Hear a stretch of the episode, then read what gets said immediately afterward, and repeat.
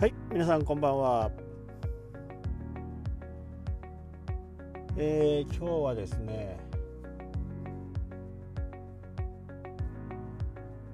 新潟の方の天気はひどく荒れてましてですね、えー、予定していたものが、まあ、ことごとくできない状況にいます。で雪なんかもね降ったりしてねかなり寒いですね。ただ昨日は19度ぐらいあってねとても暖かかったんですけど今日は一気に気温が下がってね、えー、今日の夜明けぐらいはまあ5度以下になるのかなっていう感じですかね。まあそんなことでね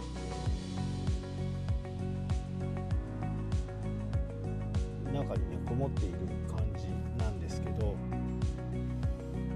まあそれでいろいろこう、まあ、東京とかね、えー、関東大阪の勢いがなかなか止まらないですね。で自分が見たところですねやっぱり北海道の場合は例100例目ぐらいまでですね全ての感染者経路が終えてたんですね感染者経路が終えていないところにね怖さが非常にあると、まあ、これはネットのニュースなんでねどの程度かわからないですけどその感染者ルートを公開したくないという人がね多いんですね。なので、まあ、どんどんどんどんこれはもっともっと広がっていきますね。その感染者ルートさえねしっかり、えー、確認できれば、まあ、北海道のようにね今はねもう多分入院者数が30人台だとは思いますけどまあ、これからあの発症者発症する人がねどんどんまた少なくなって、まあ、1ヶ月間発症する人がいないと、えー、完全にねコントロールできたという風な形になるのでしょうけどね、えー、それにはねちょっと程遠いですね。でまあいろんなところのねニュースを見て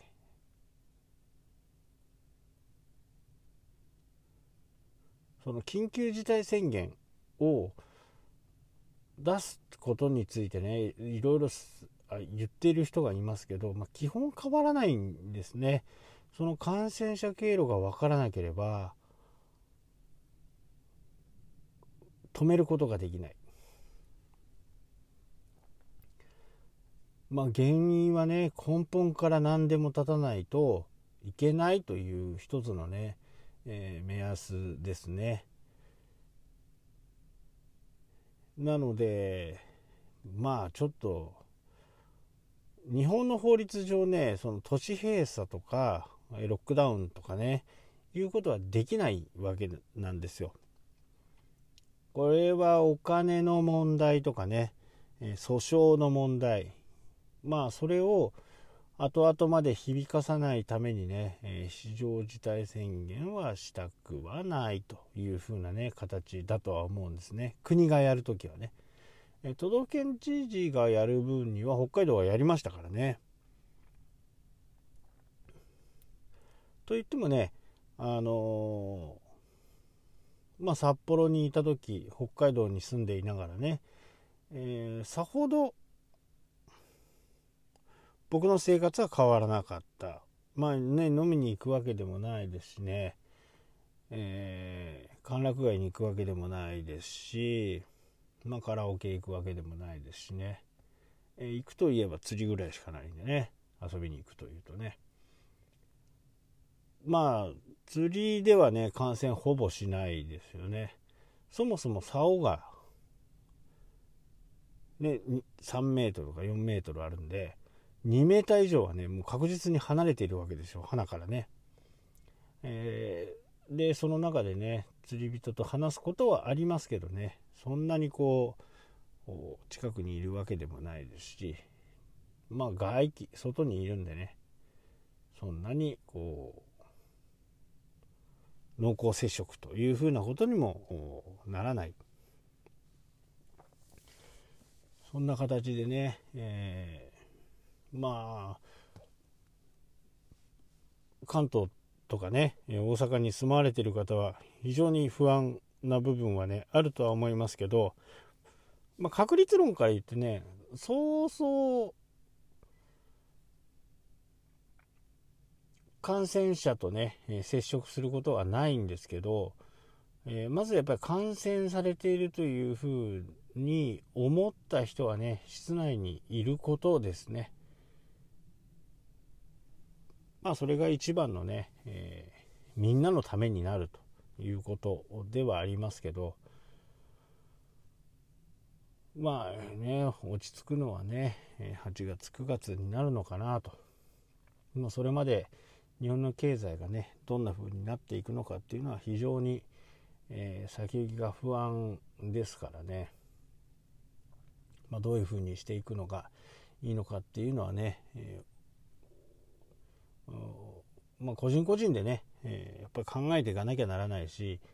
えー、知ってる人がいればねしっかり相談をするとかいうふうなことが必要かなというふうにね思います。やっぱり何を判断するんでも情報がなければね判断できませんので、えー、判断する目的をねしっかり持って相談するというのがねいいのかなと思いますはいというわけでね今日はね、えー、寒い寒い新潟からの放送でした。